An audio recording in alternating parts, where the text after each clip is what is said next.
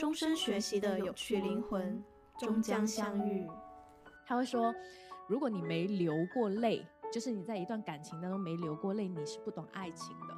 如果是一段很顺利的爱情，然后呃看上去很恩爱，然后呃大家也没有什么争执，你说什么我都说好，这样的关系它其实并不到爱情的程度。你只有你有要争吵过了，两个人撕裂过了，真的在痛苦的流泪过，才懂得一些生命的情感、生命的体验。改变自己很多的时候，我觉得这个就是一个很很不利的一个状态，因为你已经变成了一个呃在压抑自己的一个状态。最好的情况是你没有做太大的改变，他喜欢的就是现在的你，你喜欢的也是现在的他，你们两个只只是说一起在做一些你们之之前都喜欢做的事情。这个是最好的。因为你人生，你这个人身上不可变的一些硬性条件，他能不能接受？对。但凡他有一点点迟疑，都是不行。对。Hello，大家好，欢迎来到进站 FM，这是我们的第四十四期节目。我是最近刚刚分手的 Kenny，还在努力走出来中。啊。Hello，大家好，我是呃刚刚早起写完一个 PPT 的开头，准备周末拼命干一个课程分享 PPT 的 Winst，然后不知道为什么要来参加一个情感节目的录制。大家好，我是最近想要入门研究《红楼梦》的 EK。对啊，非常开心，今天 EK 会有好朋友啊回归到和我们一起聊天。之前其实有看一些听众朋友留言，就很喜欢 EK 的非常受欢迎。EK 这边也是，我觉得 EK 也是特别能有同理心共鸣的一个。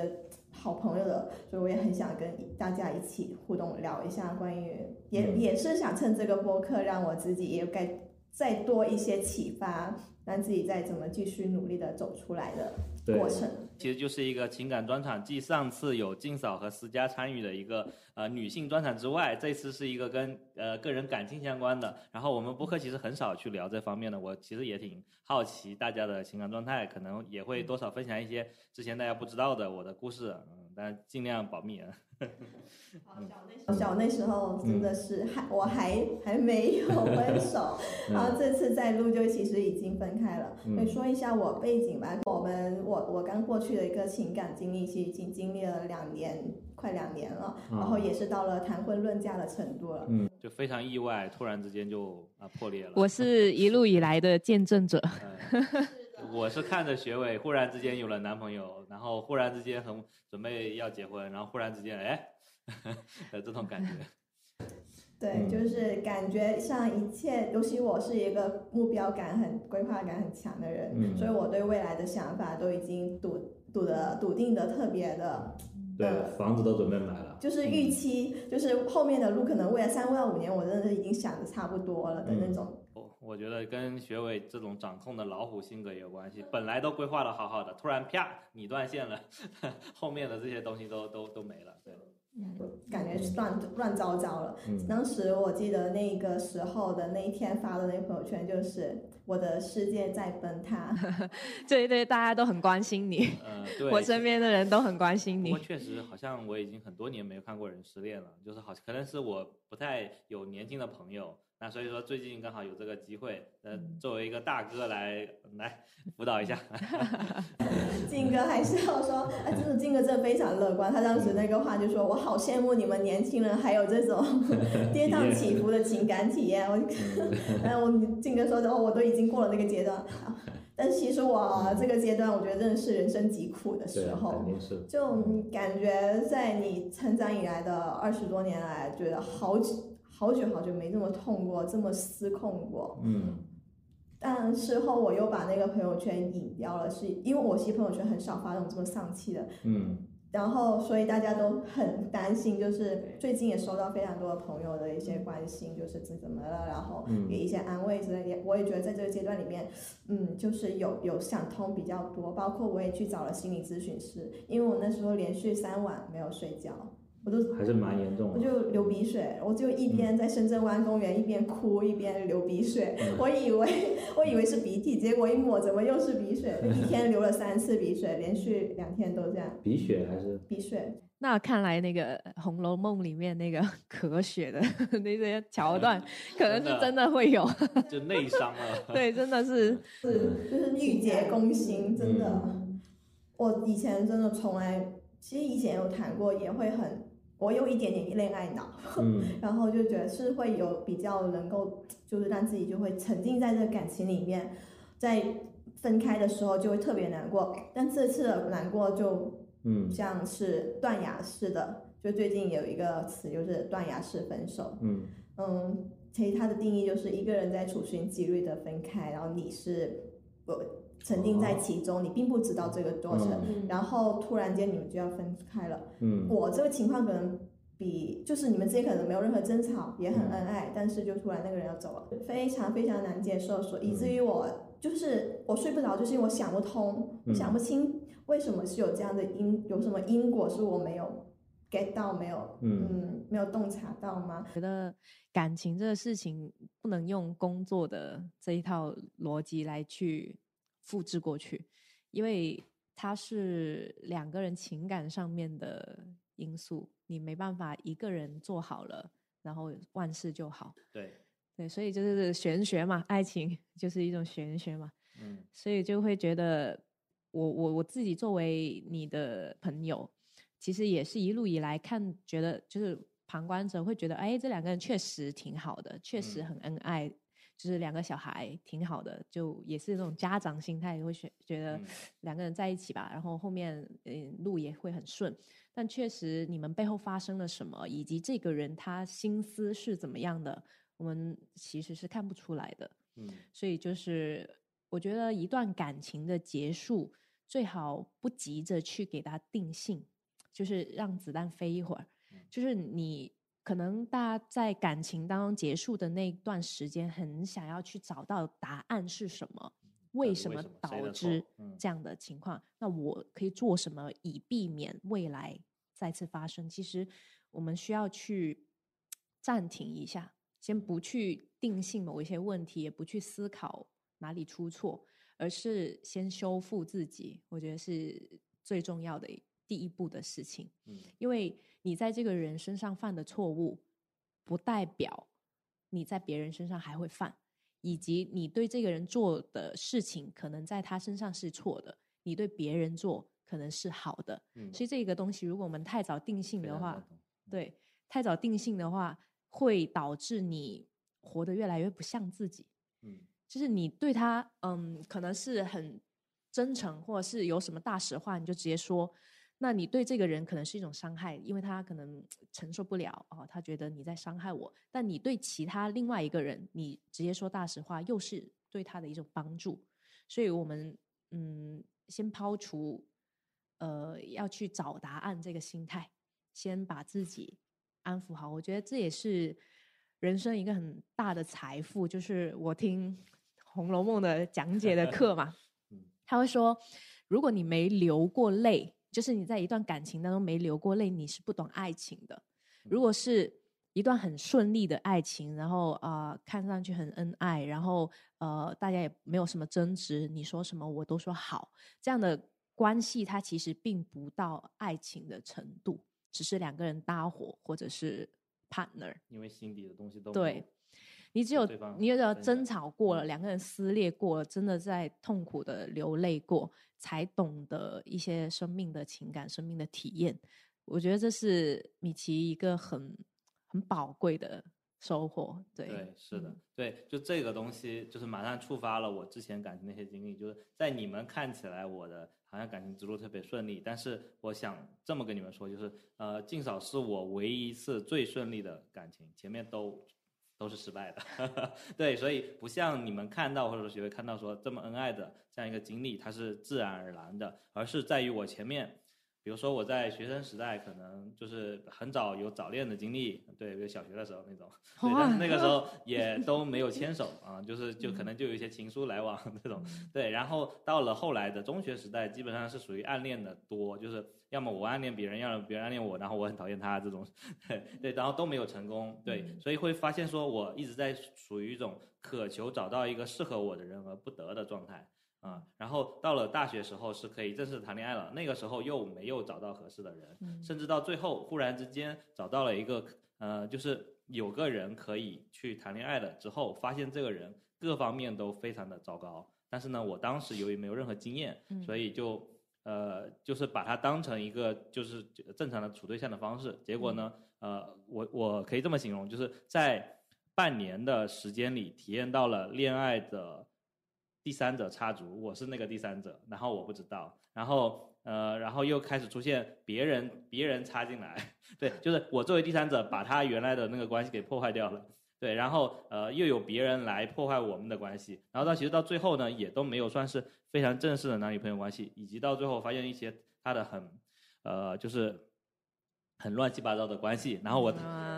对，非常渣，然后到这个八卦，我非常受不了的情况下，是我很果断的跟他说了一个分手。对，那个分手的前前一个晚上是怎么说呢？就是我们一起去一个地方，一个。是是 KTV 还是酒吧吧？反正就是发现他发现我又不能喝酒又不能唱歌，完全比不上那些在跟他在社会上混的那些人啊。对，但是其实我跟他本身是因为玩游戏认识的，就是我跟他天天都在玩游戏，这时候很开心。但是如果说我去市市面上跟那些人去相比，其实是一无是处，都比不上。对，然后所以就他就他就说了我一句啊，你很垃圾。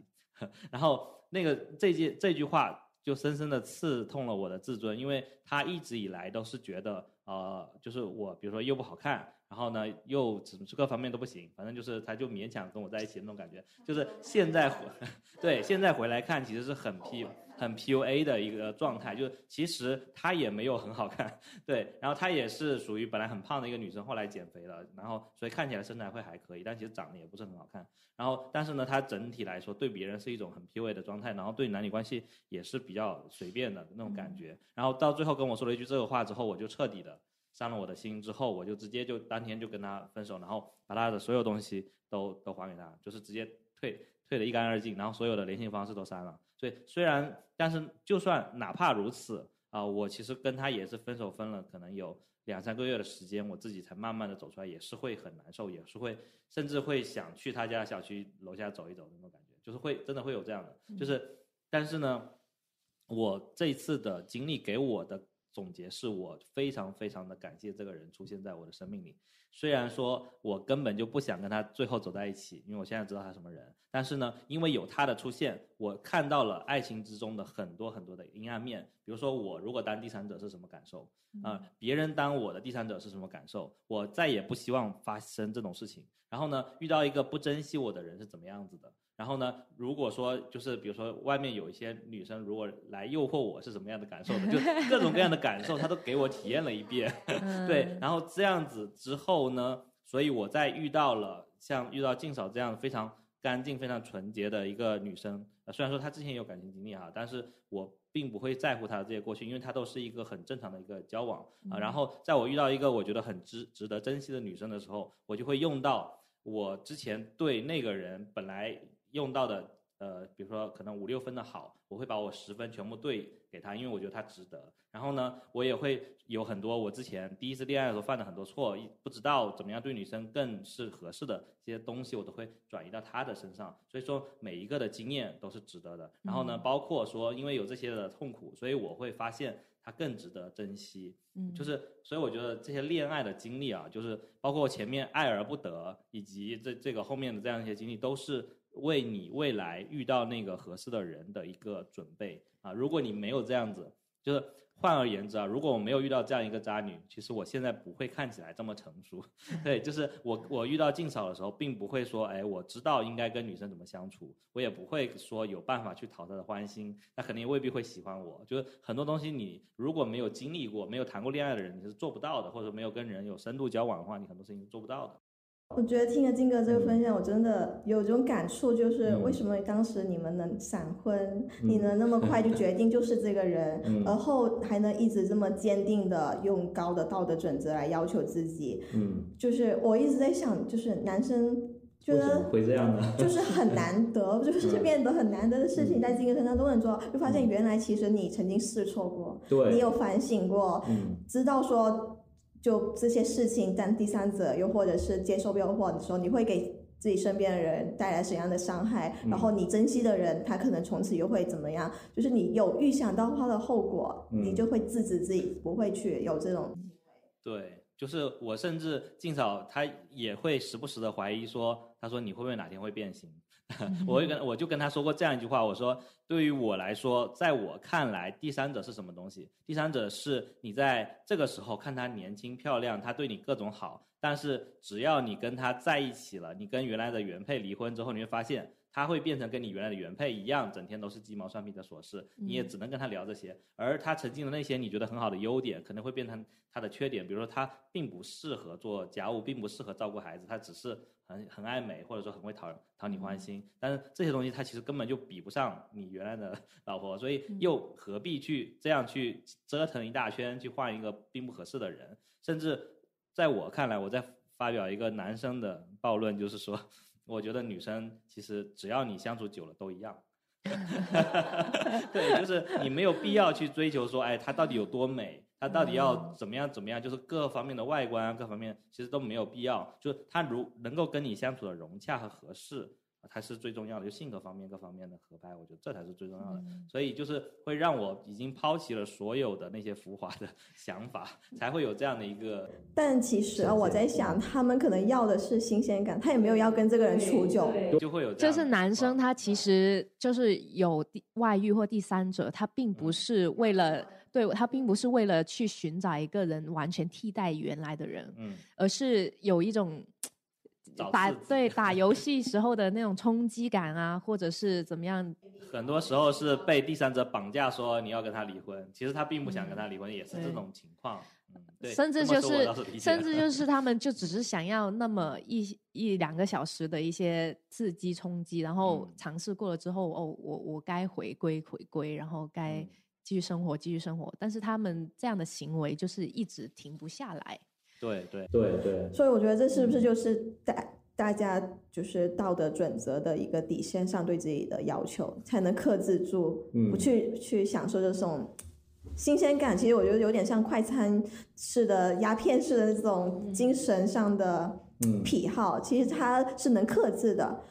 说到核心是这样的人，他的底层是不稳定的。嗯。因为他没有什么东西是可以压得住自己的自我，嗯，以至于说他遇到了一些新鲜或者其他外部刺激的时候，他很容易飘起来。他们就是怎么说呢？就是用儒家的 话来说，就是呃，修身这一块没有做好，就是什么样的东西是正道。什么样的东西应该是我们日常当中应该去界定好的界限？他们可能没有一个完善的体系，以至于就是说，呃，我控制不住自己，然后这些事件发生的时候，我的大脑是一片空白的，我就跟着这样的一些嗯激素分泌的感觉走了。所以就是呃，他需要刻意练习的，不论男生还是女生，这个呃。自我基础的建设是一个很难的事情，且很痛苦的事情。所以每一个人在成长成长为成年人之前，是有很大部分的时间和呃教育资源精力来帮助这个人建立这些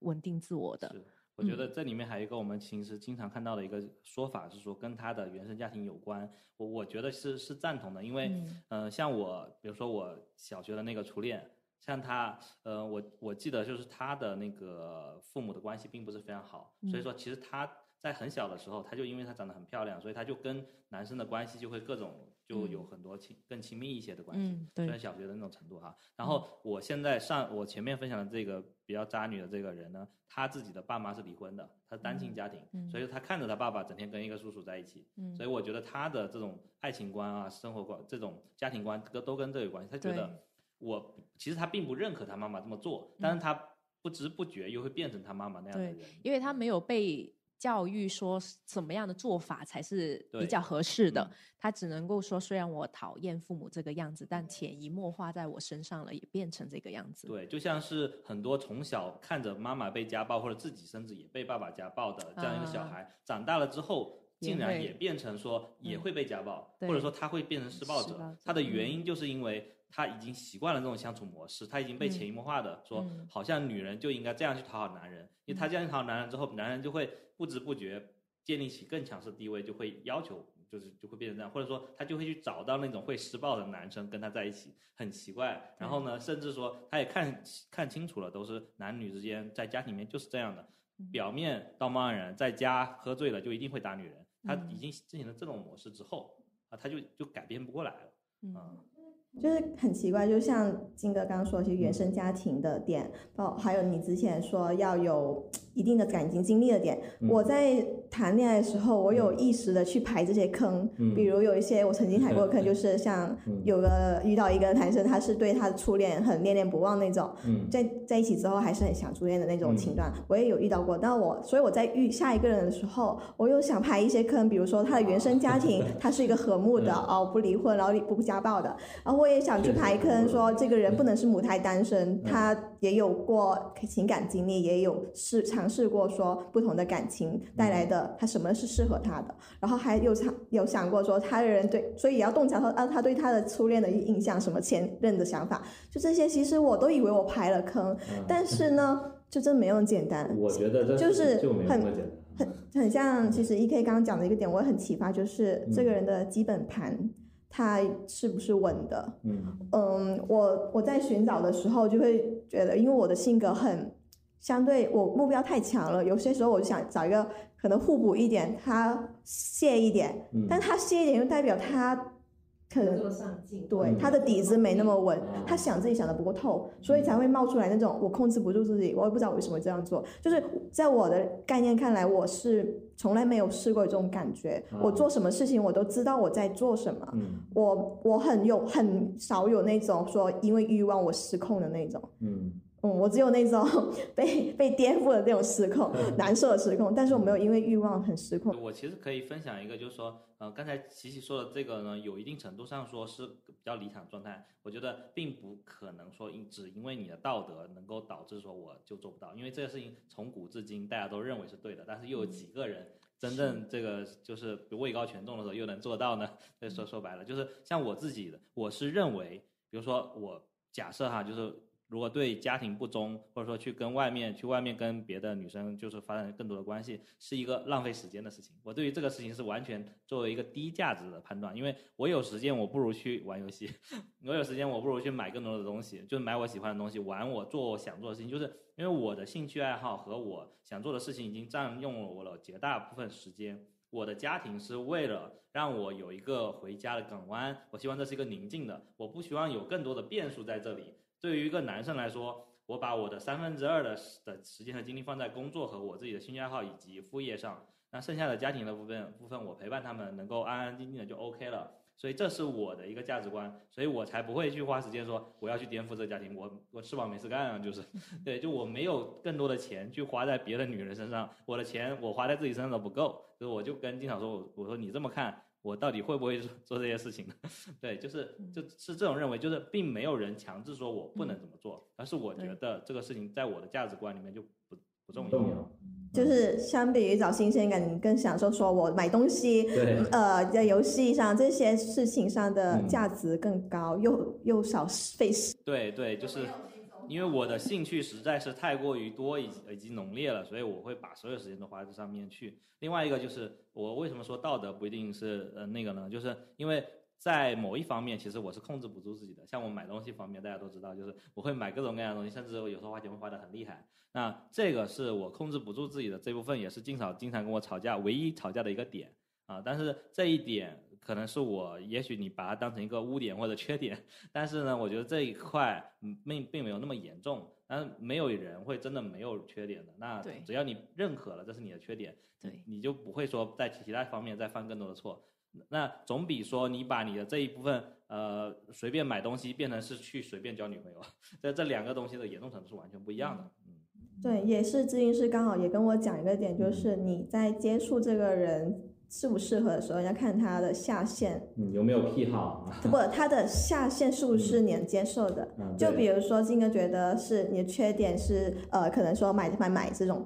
但是这是至少能够接受的，能够。他其实很难接受。但是相对于不忠来说，当然是这个点更好，所以可能要看的是你更看重的不能接受的点，要列个名头。也有一些女生可能她对不忠就无所谓。嗯，对，就是每个人是不一样的，所以我在听着我也很有启发，就是我要想清楚我对什么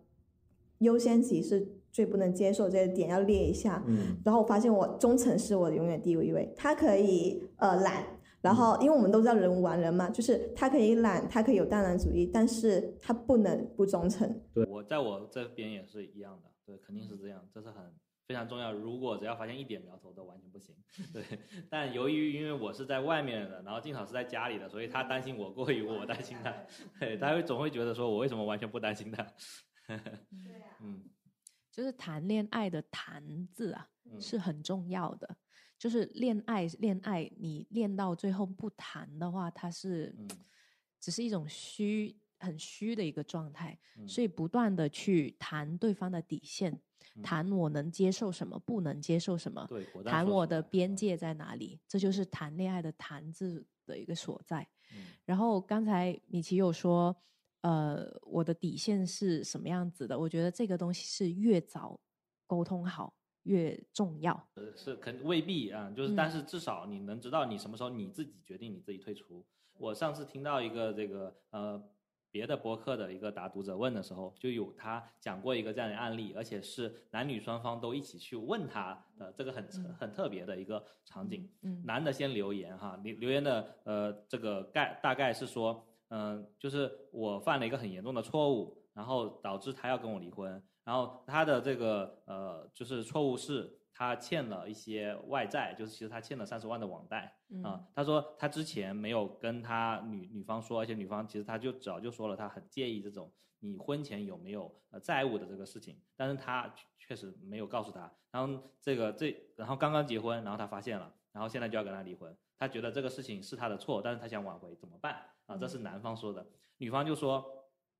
我我最开始就已经强调过这一点，而且我确实不能接受。然后呃，但是呢，到最后他一直都说没有。然后在结婚了之后，突然发现有。然后我要结婚，我已经开始办各各种各样的这些手续，都已经开始准备了。所以我也是不准备挽回了。但是呃，也有人在劝我。然后你们觉得我这样做是对吗？啊，对。然后这就是两方的一个结呃一个一个现象。然后呃，我觉得这个播客的这个答主呢，是我我很喜欢的，就是 Faithful Life，他。他们是讲生活的嘛，同时讲到一个这个情感，那我觉得挺好的点是说他们的价值观还是比较正的。他们的说法是说，呃，就是你要不要跟这个人结婚，你的底线在哪里是取决于你自己。你不要说，哎，别人觉得你不应该这样就离婚，你就你就听他的，你自己觉得你的底线是这个，然后就 OK。无论说你是介意这个外在，还是介意他完全不不诚实的这个点，我觉得都是可以的。那另外一个就是说。呃，这个男生他还用一种语气说，这三十万对于他们来说可能两三年就能还完，他觉得不是大问题。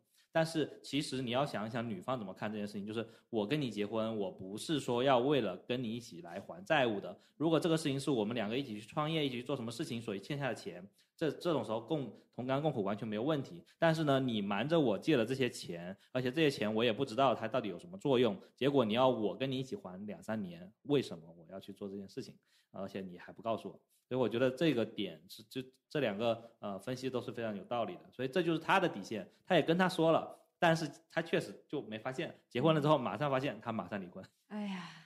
就听下来就会觉得这么多事件，然后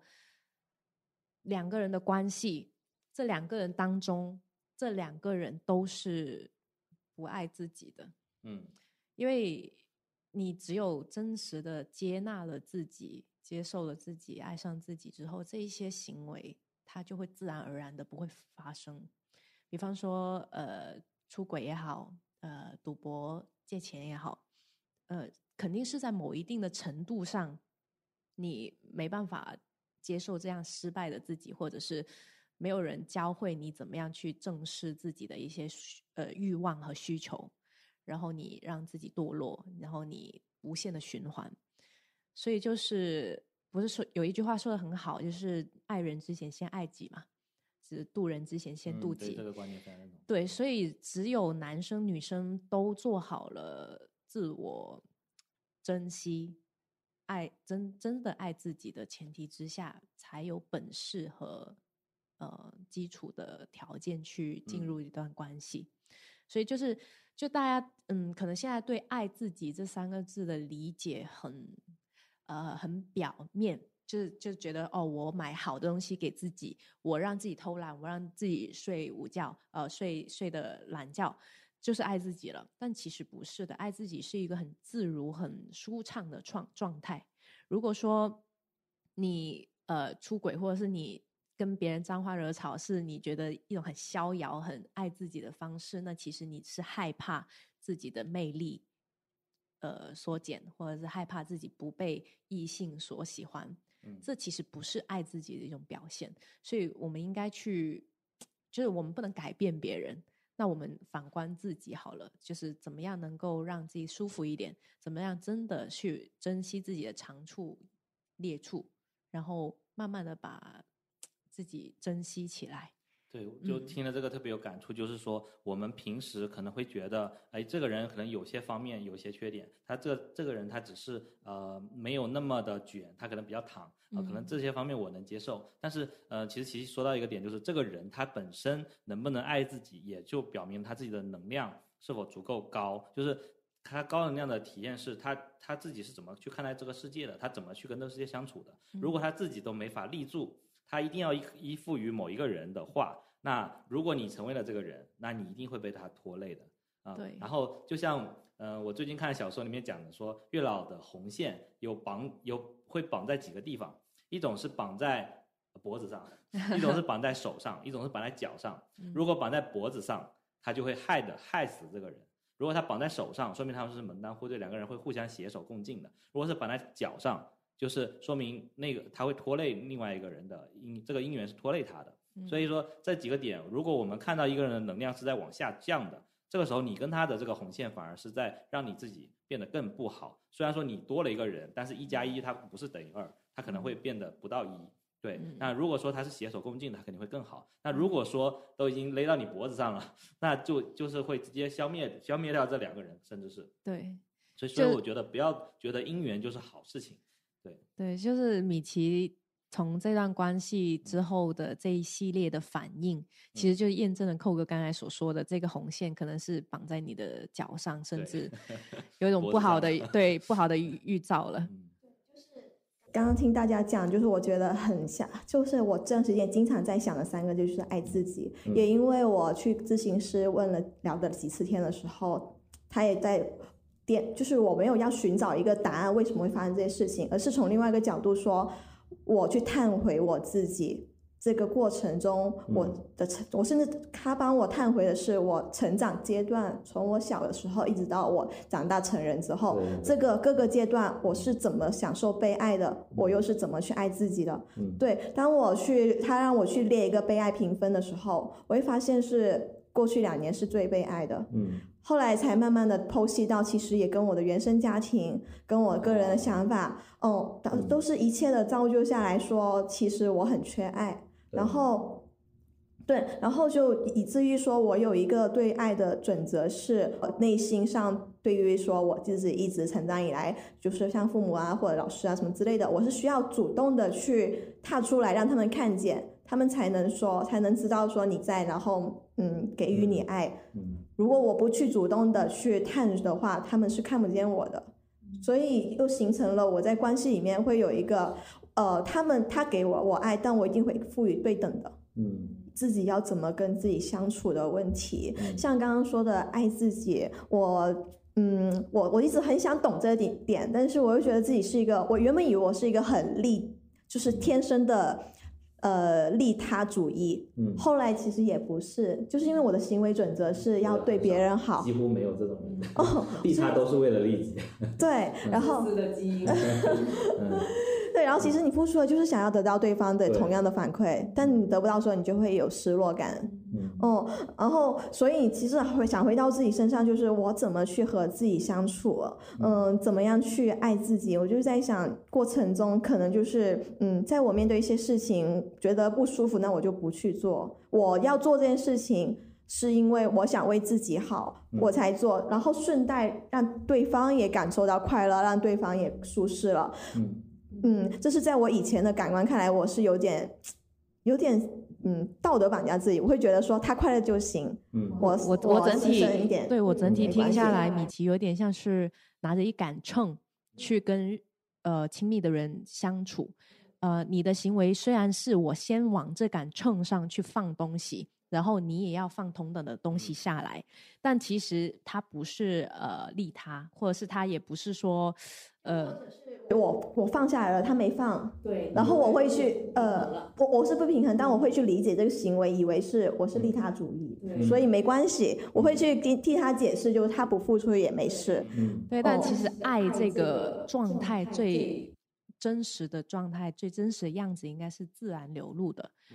我我自己的呃水箱是满的情况之下，水自然的溢出来。这才是爱流露和爱分享最好的状态，而不是说我的水箱都没水了，还剩下一点点，我还要把这个水舀出来给对方。这种的话，就是一种呃消极的爱，或者是一种牺牲式的、有权衡式的爱。所以，我们就是所说的爱自己，就是先把这个水箱填满了，我有勇于的，我富足了，我自然流露出来，然后我也不会让你。再去补补满我的水，因为我已经很满足了，就是这种才是爱最好的状态。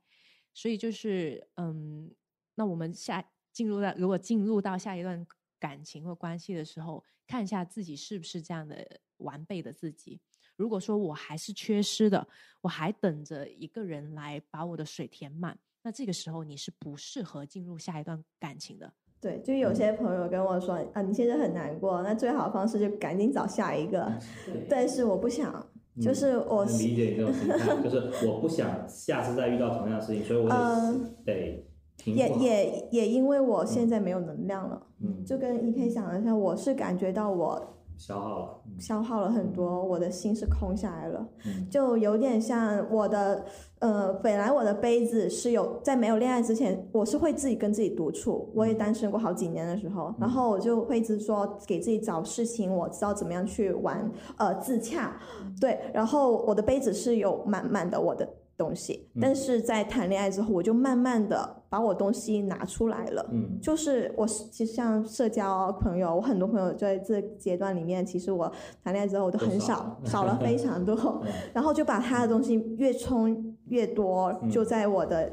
心里，就是这个杯就越来越满了。他的东西就有点像是你把你的水要匀给他。嗯，应该是说我把东西拿出来了，我已经不知道是给到他，反正我只是把我原来的东西拿出来了，对，然后把他摘进来了，把他的事情摘进来，摘进来之后，现在他也出来了，嗯，那我的杯其实是很空的，我还我得慢慢的拾回来我曾经拥有的事情，我曾经享受的事情，我会重新把它充值进来，然后再说下一个阶段，就是在遇到人的时候，我可能把他也的他的是嗯。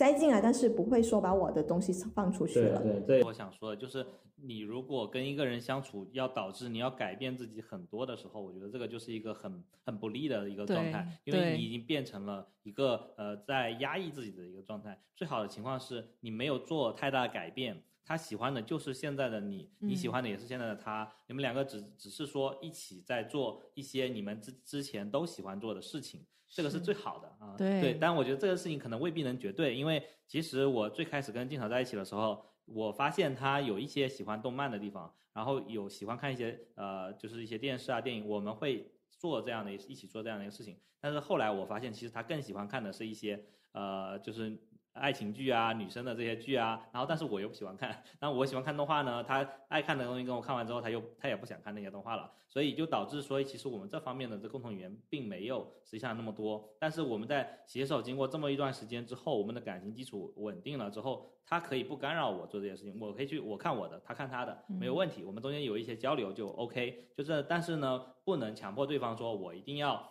呃，跟着你的看，或者说我一定要就怎么样，就把我的事情都放下来来做你的这一趴的东西，你会觉得你就有后面会慢慢的发现你会害怕跟他相处，因为你在消耗自己，你没有在呃跟他一起做一些让你很开心的东西了。嗯，就是你要全方位的放开自己，怎么样验证一个人跟另外一个人的关系能不能长久下去，就是在这个人面前去做一些最真实的行为。对对。就是真实到生理上的真实，比方说 打嗝、放屁，就是如果说你做这些事情，对方并没有很严苛的去打压你的情况之下，呃，只是当做一个很普就是日常的行为，那这个时。候你可以逐步的放开逐渐让对方看一下自己脆弱的一面，其实呃并不这么好的一面。如果这个时候对方不是打压式的，或者是调教式的，那其实这个人是很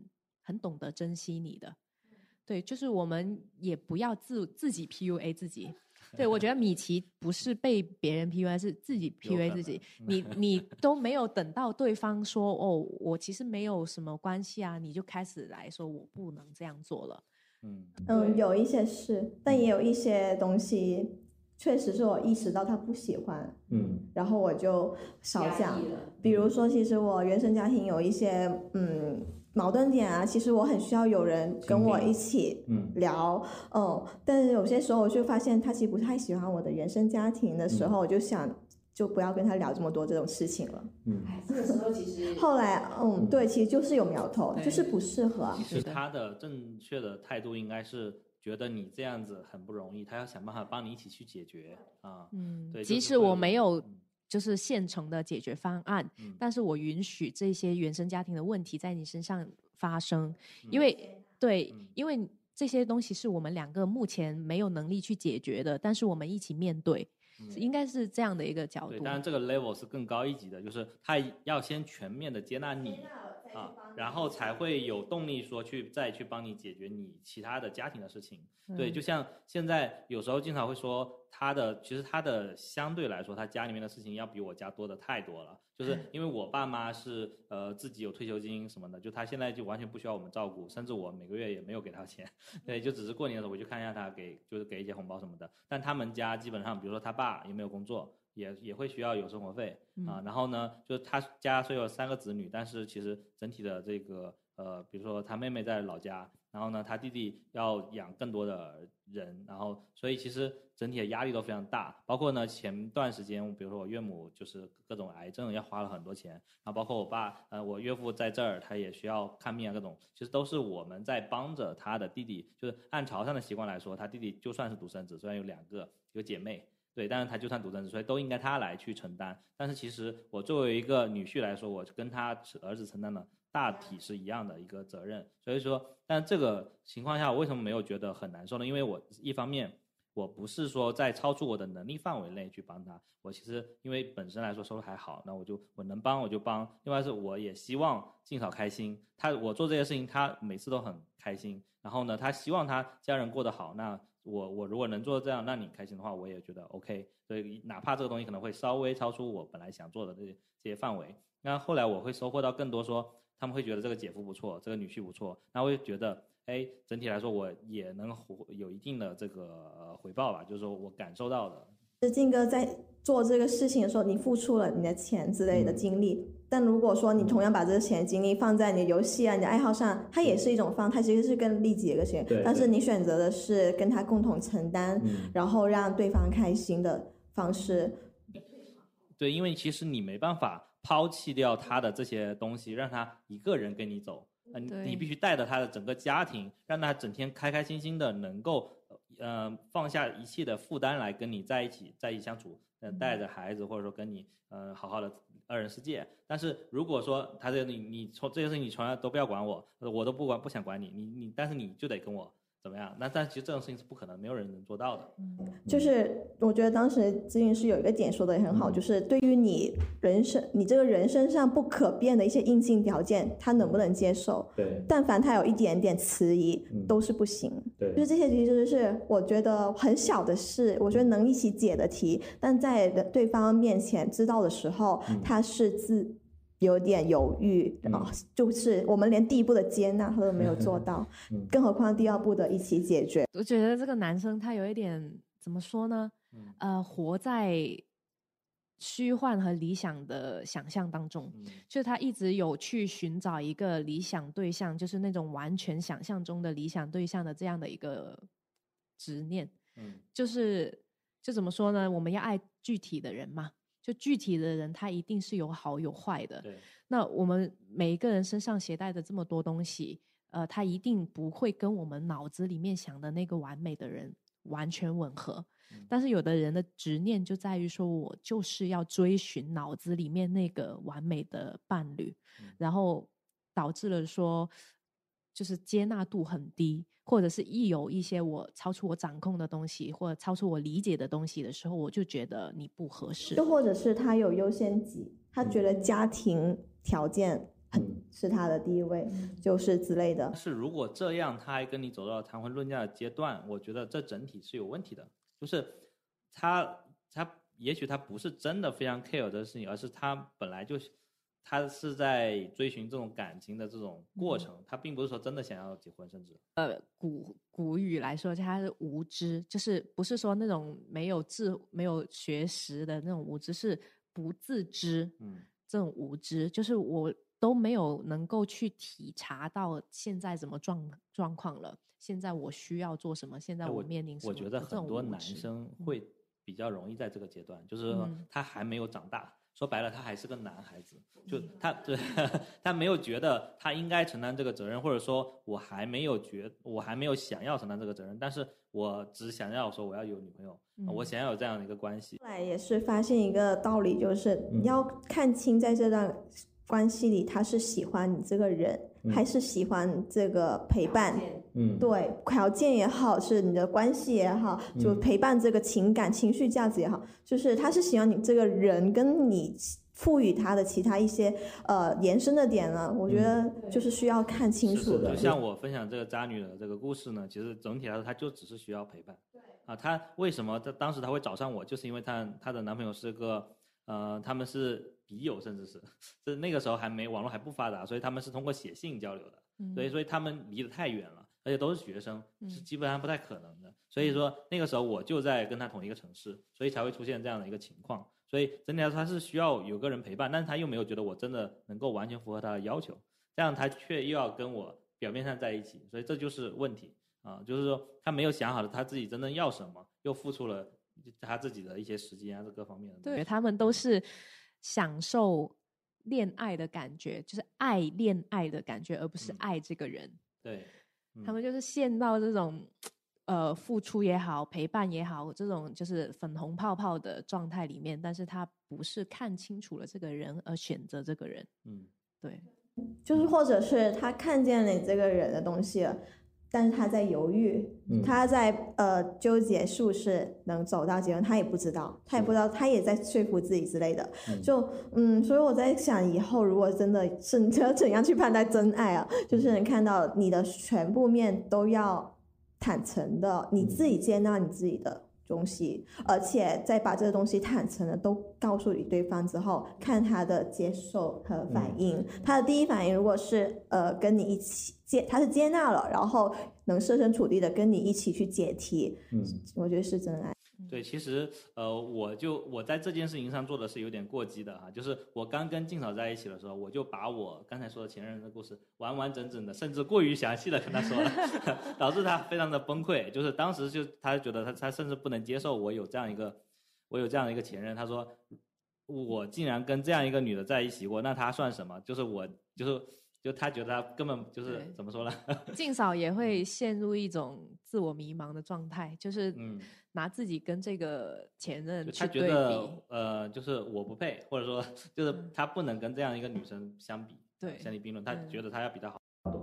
当我说这个坦诚是可能适合在你们的情感在递进的时候，递进的时候阶段，而不是说一开始我表白了，我就把我的 全部问题，但是那时候其实还没到爱。的程度，他就喜欢，其实喜欢随时都可以撤退，喜欢随时都可以撤退。对，但如果情感到了更深的程度的时候，你就要把你的全部好的坏都显。如果原本他是因为你的好而来，那现在你再让他看到你的劣势，他看到了之后是不是还能留下来，而且还能接纳和解决？对，所以其实让大家都彼此更好，我觉得就是很。我个人是非常赞同现在的年轻人恋爱可以。过早同居这件事情，对，就如果没有这件事情的可能性，我们会发发现，就是我们老一辈的这种爱情啊，会经常会出现相亲成功了之后，后面其实呃相处是不合适的啊，但是他没办法就往回退。但是我们年轻人因为可以谈恋爱，可以同居，甚至可以同居好几年啊，然后不结婚，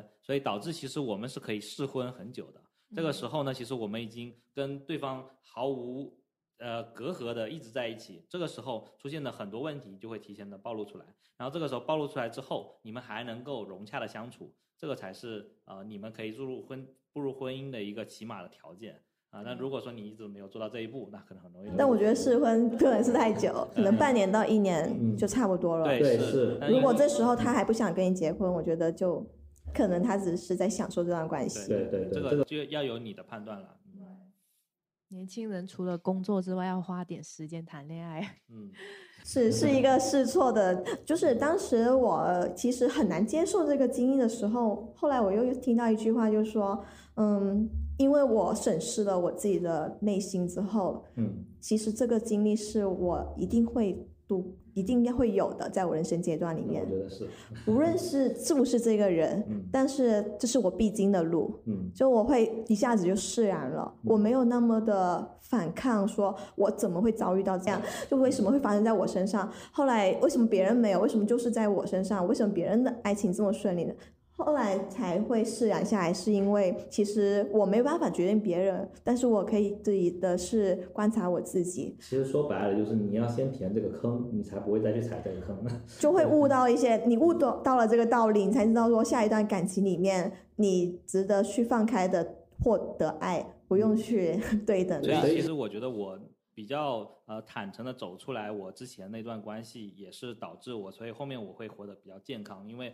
我确定了这样的情况，我绝对不想再发生。然后呢，这个人我也不想再有任何的关系，所以我断的非常的干净。同时，我也知道我的底线啊，各方面的东西在在哪里。同时，我还收获了很多的经验教训，所以我会把这个东西拿来变成我以后的一个财产。然后另外一个也可以分享一下静嫂那那一侧的一些经验。对，就是为什么我跟他能够这么快的结婚，跟他也有很大的关系，因为。他之前谈的这几段恋爱，呃，男生有有他很喜欢的，也有一些呃他觉得有问题的，但是呢，无一例外的都被他父母给拆散了，因为他父母都能发现这个男生方面，呃，要么太穷，呃，就是要么就就是就是基本上是属于呃，要么太穷，要么就算命算的不好，各种各样的 问题就是潮汕常见的啊。然后就是因为很多的原因拆散了他两三次，导致他觉得很累，他根本就不想再听他爸妈的，才会在。嗯，遇到一个本来潮汕人不会嫁的的外省人的情况下，还坚持跟我在一起。如果他没有这些经验呃经历的话，他如果没有对他爸妈失望，那其实最后他是没办法说，一个是一个是他已经累了，一定要结婚。他跟我谈恋爱的基础就是你能不能接受，呃，就是很很快结婚，或者说以以结婚为目的的来去谈。对这点我必须先说我可以，而且我确实是可以。我也我觉得。别浪费时间谈恋爱了，赶紧结婚。那，要有这个基础。同时，他因为对他的父母也失望了啊，所以他才会去争取啊。如果不是这样，因为反而像我跟他是他三兄妹啊，三对，他他是姐姐哈，就是他整个家里面三个子女里面最早结婚的一个人，而且也是他父母反对声音最强最强的人。啊，中间真的是要爆发大战，差点就就结不成了，就就在结婚的前几天都还大吵了一架，双方父母这种 情况，然后结果最后还是呃就成了，但是呢，最后的结果是我们这一对是三个里面三对里面最幸福的，然后其后面反而没有太大波澜的那两个，就比如相亲认识的呀，或者说他们自己也有有一些这个。就简单一些交往，那最后呢，他们父母没就因为前面反对太激烈，导致后面这两对没有太大反对，结果他们这两对，呃，又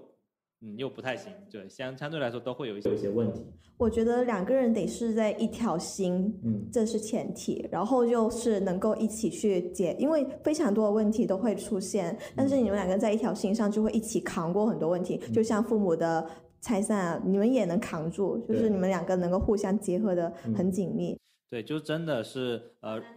如果说你没有一直大吵架的情况下，是没法步入婚姻殿堂的。我觉得没有和和美美的直接说我们要准备结婚了，那就直接结了的这个事儿。比嗯，我举例子，但不限于说你在结婚之前，呃，到底应不应该买房，在哪里买房，买房的时候谁出多少钱啊？然后呢，这这个东西要写谁的名字？嗯，就是这种很多事情，还包括你彩礼要给多少钱，你要不要买这些金银首饰？金银首饰要买多少钱？请要在哪里请客？请客的时候要办多大的排场？这全部都是钱，而且这些钱是在你们特别是刚毕业几年的年轻人要结婚的时候，你没法自己解决的，都得靠父双方父母来解决。如果双方父母不同意这个事情，你们只能作为呃接口人来吵架，你们吵又吵不出结论，要么就听这边的，要么就听那边的。所以这个事情是一定会有很多很多的矛盾，而且不是你们能解决的。这个情况下，如果你们还能够呃互相的接受或者说妥协，或者想办法说服自己的父母，也是真的需要花费很多的能量的。就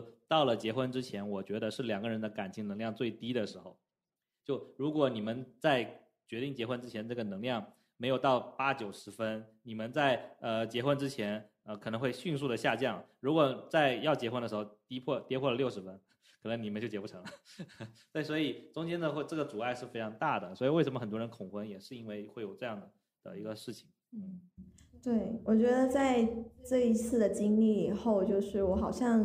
就是大家说失恋之后怎么样去治愈啊？然后比如说跟很多朋友去倾诉啊、聊天啊之类的，其实也是在向外界寻求帮助。但我们毕竟要学会自洽，自己跟自己相处。所以我现在学会就是，我每天我要写日记，我每天去观察，有点像上帝视角的那种第三者的那个视角，去看我这个人，你今天的感受，你今天感受了这个为什么是发生这样的感受？你又想到了。人家或者想到过往的回忆，你想到了的时候，你又想得到了什么呢？你获取到什么呢？好想完了，想想清楚了，那你又嗯，就是做了什么，感受是什么？就是不断的去审视自己今天的感觉，就会让我觉得有一些成长。嗯。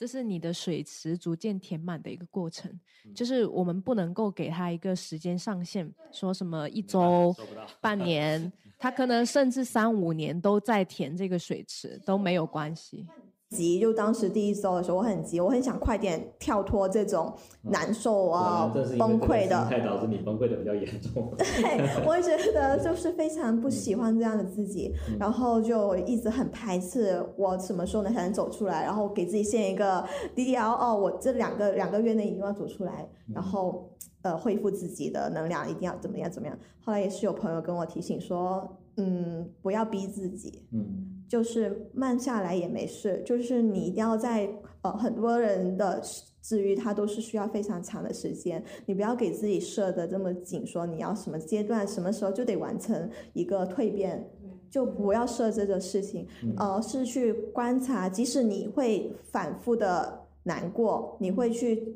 有纠缠。或者是呃，对于这些过往的一个回忆的一种不舍，但你每次你都记忆下来去看这个程度，其实它会再慢慢降下来。就算你再见这个人，但是这第二次、第三次呢，好，你前面忍不住你去见了，但是在后面呢，就会你会发现慢慢的你的失望点、你的觉醒点在提高。嗯，我不得不呃好好的称赞一下学伟这次分手的这个。操作啊，就是你的分手非常果断。对，如果你不做这些事情，会导致你整个过程会变得很漫长，而且会反复的纠缠。对，先做物理隔离。对，对，物理隔离是非常重要的。我当时其实，呃，我这个人对于情感的态度就是，如果我不喜欢，我就会马上做一个很干脆的呃果断。比如说。我在中学的时候，就是还很小的时候，就是有女生喜欢我，她会不停的看我，就是那种小小孩子的那种喜爱，就是，但是我会马上做出很多呃让我觉得表示我的厌恶，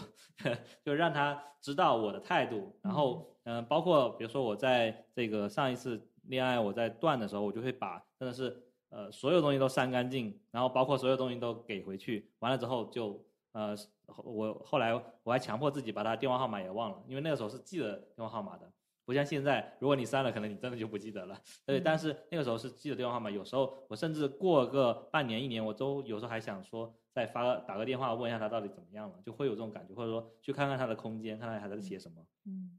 就你会很难控制自己去呃去再去寻找一些他的痕迹。如果说你不强迫自己去断的干净的话。你可能会有更多的反复，这就像呃病症一样的，就是会有很多反复，这个反复会让你会受到更多的伤害。对，其实我也没有那么心硬啊，就也有 也有那种心软的，比如说也还还是偶尔能够聊个天之类的，但是我会。我会把这个聊天的感觉我会记下来，嗯，我这时候感受到了什么，他回什么跟我不回我什么，我的期盼是什么，我他就算回的是什么我的话，我会怎么样？就我会有一种更多的审视我的那个行为，嗯，然后再下一次，好，你又聊天了，或者你又怎么样了，你又难过了，那这时候的呢，你又是什么感觉？跟上一次比起来呢，嗯，感觉是一样的痛吗？如果还是一样的痛的话，那怎么样再去克制？我在想一个，我还想了一个很形象的比喻，就是我以前我会很容易上火嘛，就是广东人特别容易上火，然后我就会克制自己不去吃薯片那种零食的东西，因为我一吃我就会觉得我马上就会长溃疡、牙痛，然后各种不舒服，会胃痛、会呕吐，于是我就克制自己不去吃零食，不去吃冷饮，不去吃西瓜这种东西。就是为了避免自己有在一个这么痛的痛苦，后来就戒下来了。嗯嗯，对，然后我就会把我现在这种呃软肋去形容成这样一个感觉，去怎么去克制这样。对，一点我觉得写下来是很重要的。我我为什么会喜欢写东西啊？就是我之前有很多这种小很多小本子，就是我会把我就刚才学伟说的这种，我像上帝视角这种事情呢，我其实也不能算上帝视视角，但是我想到什么就随便乱写，会把这种各种的感觉写下来。但是只要你写出来之后，都会比你闷在心里会好很多。你也会想我到底是怎么了，然后。呃，我我为什么会这样子？就会你写这些话，可能也许没什么逻辑，但是你就把它松的写下来之后，会好很多。对，其实写下来没有什么逻辑，但你下一次又写这事情的时候，你会发现，哎，其实也有一点点规律。你好像还是很痛苦啊，但你发现你好像没比上次。少了一点痛苦，你的一些细节感受上，比如之前可能还有流鼻水，还会失眠到一整晚，但现在只是说呃睡不着到两点一两点这种，好像哎你有好转，就是逐步的去肯定自己的一些嗯嗯有在变好，有在治愈的力。就是我想说，即使在这个治愈的过程中，你又回到了最初的样子，就又回到了流鼻血、失眠、吃不下饭的这个状态。也不要去苛责自己，嗯，因为它是一个上下起伏的过程。因为我我就是在自己状态不好的时候，我也经常苛责自己，说怎么读了那么多书，看了这么多东西，又回到了这个原点，又回到了一个月前、半年前、一年前这个低落的点，然后就不断的向自己施压，然后否定自己这一系列的努力。否定这段时间，千万不要这么做，因为它涨跌的幅度不是我们能控制的。那回到那个原点是很正常的事情，所以我们就是继续往前走，继续动态的进行变化。有没有可能这个波浪啊，它开始可能很高峰的起伏，到后来它就在降下来，它还在跳动起伏着，但它的波。波峰可能越来越没有那么的巨了，也许偶尔突然来一下，但是呢，总体来说是在往下降的。我想肯定无论如何肯定是这样子的，就是，呃，就我我重复一个静草说他自己很没良心的话，就是他跟我在一起没有几个月，他说他已经快忘了，就是他上一个人长什么样了，也没有到那么程度，就是说已经快忘记这件事情了，就是。呃，他觉得他自己很没有良心，但是我觉得这是一种好事情，就是他确实是用了新的感情来忘却了旧的感情，而且他能在新的感情里面找到很多原来那个人做的不好的地方，然后我做的比他好的地方，那这点是我觉得他也是呃比较聪明的点，但可能他不是故意的，他就会呃说我哪些地方做得好，那我会在这些地方我就有意识的去加强了，对，比如说他说他的男朋友特别小气或者特别特别大男子主义，然后呢对他怎么怎么，那我就会。我他又说我这哪些地方做得好，那我会在这个方面哦，你喜欢这样子，那我会越来越会在这个地方会多注意一些。这 反 PUA 是。反过来就是只记得对方肯定自己的点，然后不断的放大，然后不断做得更好。对，我觉得这这是一个比较正向的说法。就是如果说你老是去呃去 PUA 别人，说你这个地方做的不好，你这个地方配不上我，什么什么，就这样其实是会让你很难受的。越来越下降，越来越消极。对，但是他如果说的都是一些你的优点，你你不会抗拒这件事情，你只会觉得啊，我这个人原来这方面挺好的。对，对我之所以能够在金草身上。呃，在经历那种感情挫折之后，在金老身上能够找快速的找到一些支点，也是因为他是一个呃对，就是真的是会对家里人非常好的人。就是我为什么会觉得他适合我呢？因为他是家里的大姐，然后呢，他对自己的弟弟和妹妹，对他爸爸妈妈都非常的好啊，会花很多的时间在他们身上。所以我觉得，如果我跟他在一起，他也会这样对我啊，这是我自己的一个判断。那事实证明呢，确实是会这样。但同时，他就算跟我结婚了，他也一样会对他爸爸妈妈、对弟弟妹很好。所以导致在外人看来，可能他们家庭是对我的一种拖累啊，因为我得帮他，也要付出一些时间和精力去照顾他们的家庭。但是我当时就是因为这个才会跟他在一起的。那我为什么会觉得我跟他在一起之后，他就会断开他父母那一方面的关系，变成只对我好呢？这是不可能的。所以我们觉得一个人的优点的时候，你不要呃在那个时候你觉得他是优点，但后来你又觉得他是缺点了。我觉得是不可能。你不要也不要想说把一个人改变到那么多。然后呃我也很开心说他其实改变了我很多。那改变我的点呢，正是因为我去对父母也好，对他的。呃，这个弟弟妹妹也好，就是说，其实做到很多我以前做不到的，因为说白了，我是一个独生子，我本来很多事情是为自己考虑的，我不会去对别人花这些时间啊，花这些钱啊，或者说，嗯，就会去考虑我应该怎么样去帮助别人。那这个地方他要求我做了很多之后呢，慢慢的就是我在他家的形象就会变得越来越高大，对，就是这个姐夫做的不错，这个姐就是看起来比较成熟，然后呢。就很多方面应对的都还可以，就会他像那个他妹妹曾经说过一句话让我特特别开心，就是明明呃他哥和我是同一个年纪的，就是他我们都是八六年的，对，但是我看起来比他哥成熟很多，所以这句话就让我很开心。嗯，我觉得这个身上就是自省的，嗯。这个能力特别好，就是为什么说有些人的痕迹，他经历了这个事情，大家都经历了，但为什么他就没有成长起来，他就过去了呢？可能就没有让人家感觉他变成熟了，就因为他们不会去反省这个过程中自己得到了什么样的呃教训、道理、收获，然后沉淀下来。但静哥是一直在。不，不管是说勇于去踏出舒适圈，还是说你主动去经历一些事情，就是经历了你都会去记下来，你都会去反省这个过程中你对你自己的影响，嗯，所以才能逐步让大家看到你现在的样模样，就是很很成熟。对，我觉得这一点是每个人都可以去尝试去做的，对。嗯，对对对，就是因为我们肯定会犯错，但是呢，如何在以后不要犯同样的错，这个事情是嗯可以慢慢的变好的。但其实我也我也在反省自己，其实反省的还不不太够，对我还是有时候会犯同样的错误，因为我没有把它都写下来，都不停的去回去看。那如果说我能够做得更好的话，其实我应该还可以做的就是走得更顺一些。对，就这种点还都会有，嗯。对，所以最后其实又回到我们这一次的话题，讲讲到关于恋爱、关于情感觉醒，我想到的是有其实是三个阶段，就是在恋爱前、恋爱中和分手后，我的一些个人经验啊，就是比如在自己在去恋爱前的时候。要有一个自洽的过程，然后你要怎么？如果你真的要去找另外一半的话，要去看到这个人他最坏的、最差的那一面，你能不能接受？他是不是在你的底线之上？然后再看他的对你的一些呃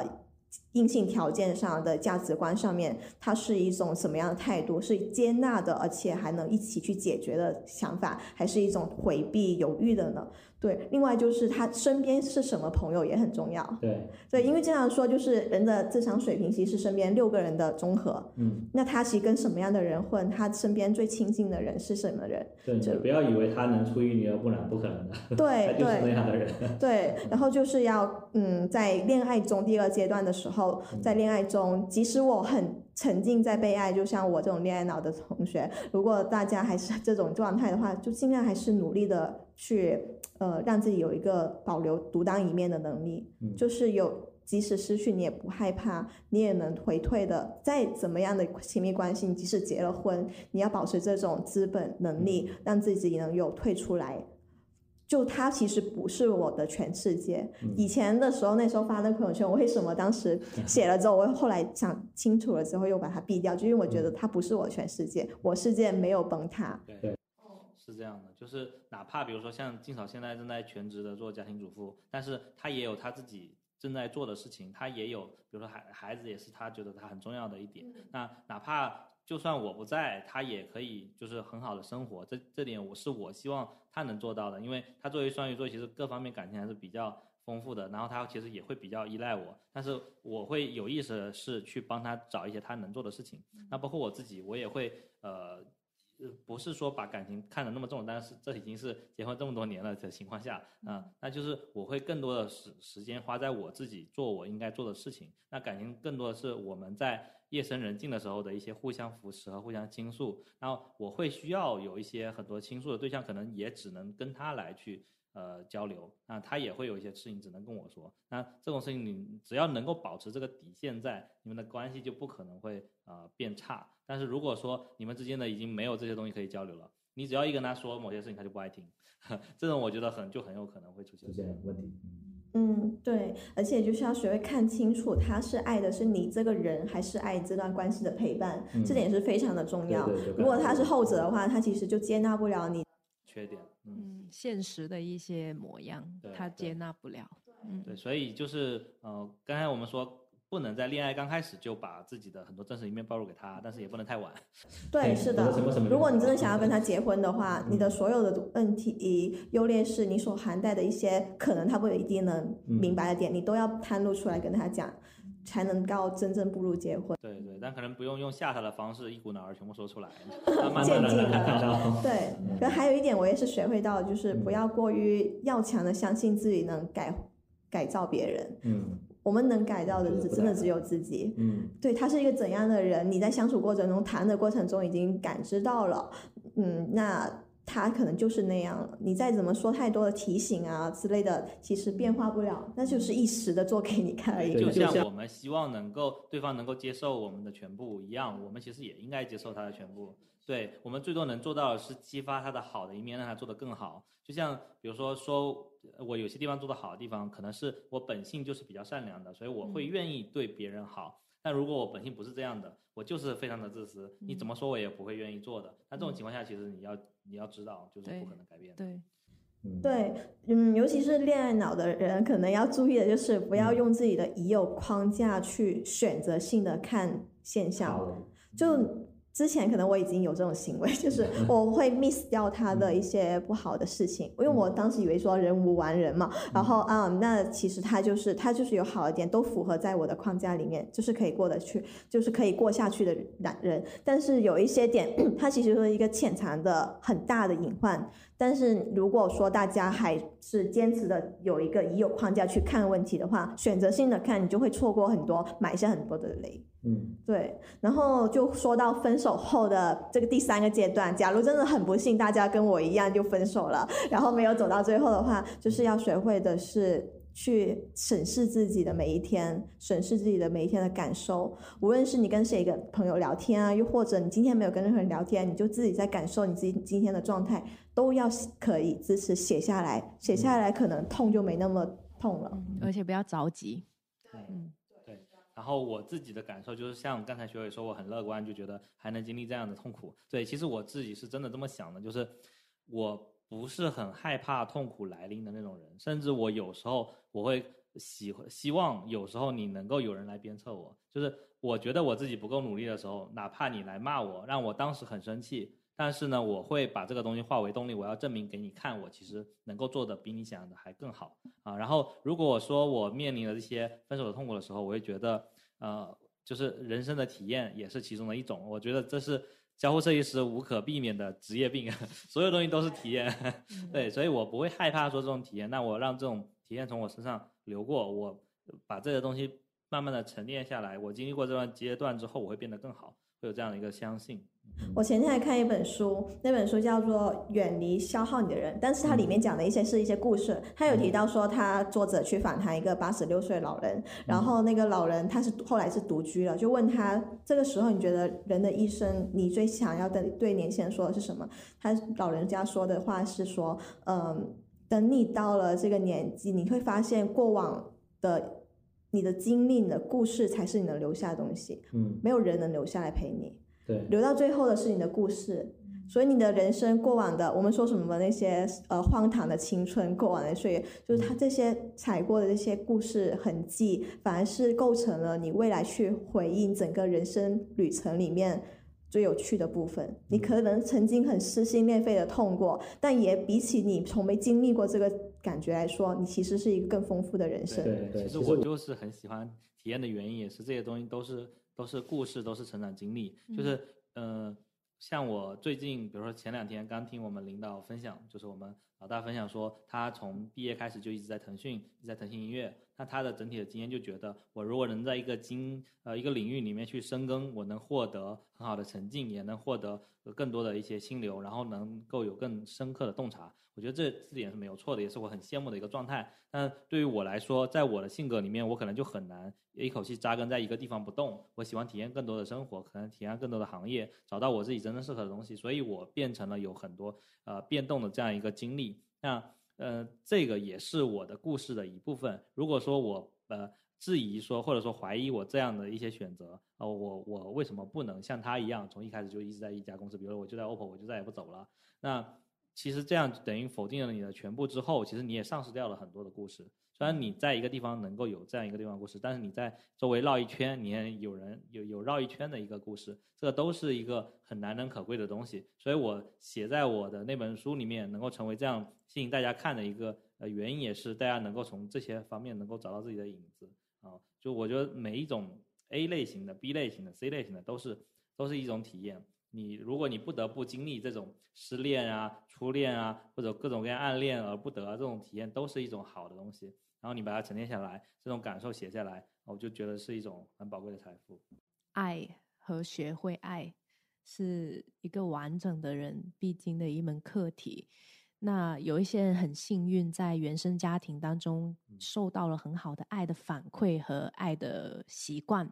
他们养成了很好的去爱人的模式。那他们可能在社会上去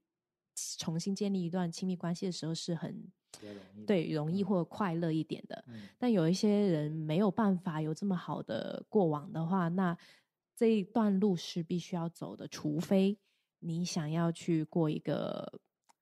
就是混日子的人生，或者是就随便的一个婚姻，那你可以去选择回避经历这些痛苦。然后，嗯。就像是两位刚才所说的，最后我们回首的时候，你都忘记了当时为什么痛，对那个人长什么样子，我们为什么分手，那个点到底是什么，可能都忘记了。但是这个痛的感觉是一直陪伴你到很久的。所以有的时候就是你，呃，未来再次经历同样的痛，或者未来再次经历相似的事件的时候，你就会有越深的一种人生体验。所以我就觉得，年轻人也好，甚至是一些已经中年或者是有呃家室的人，再次经历这些痛也都不晚，都是很好的收获。嗯，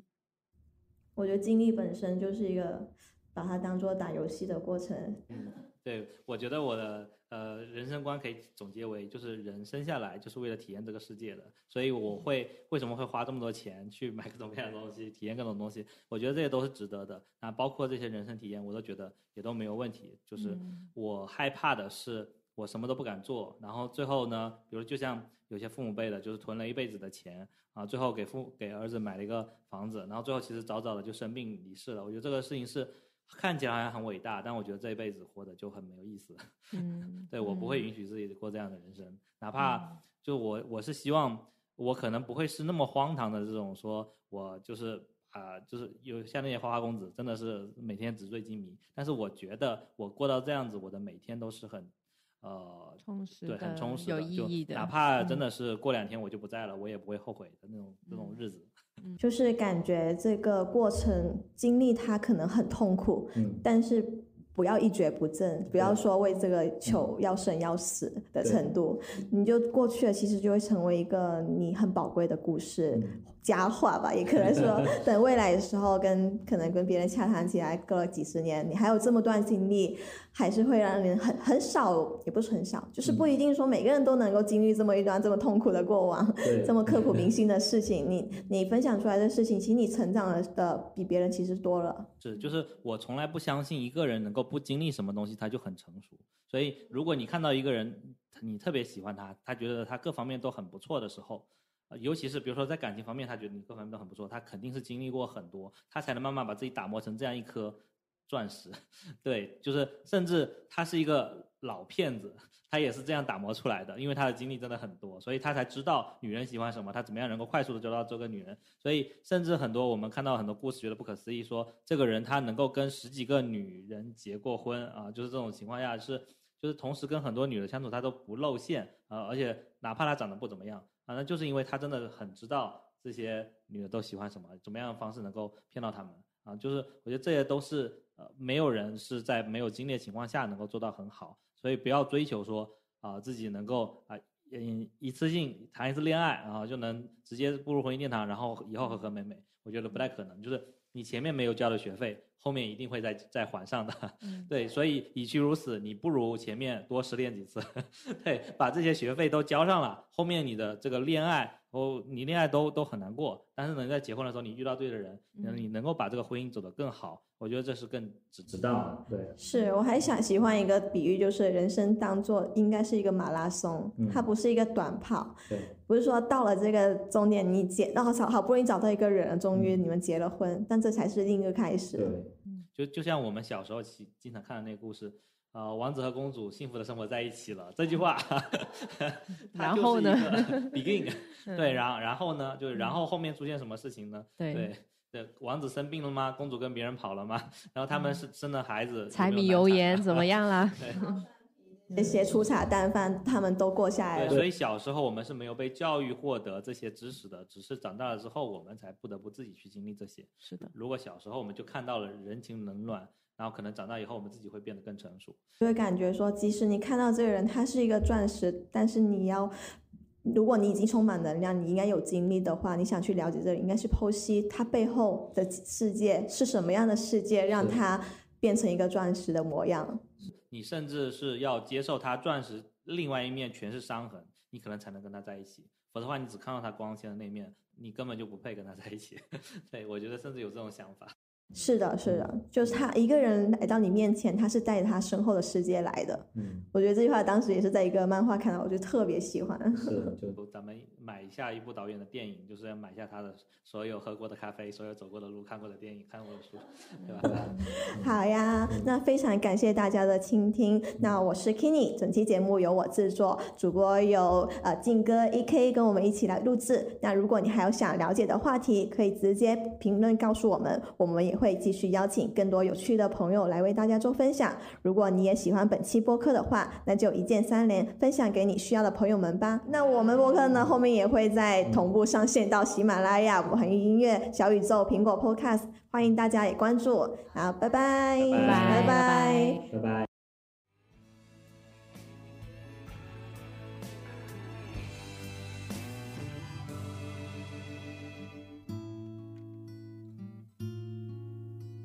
我们是聊设计、聊生活、聊科技的尽在 FM，关注我们，终身学习的有趣灵魂，终将相遇。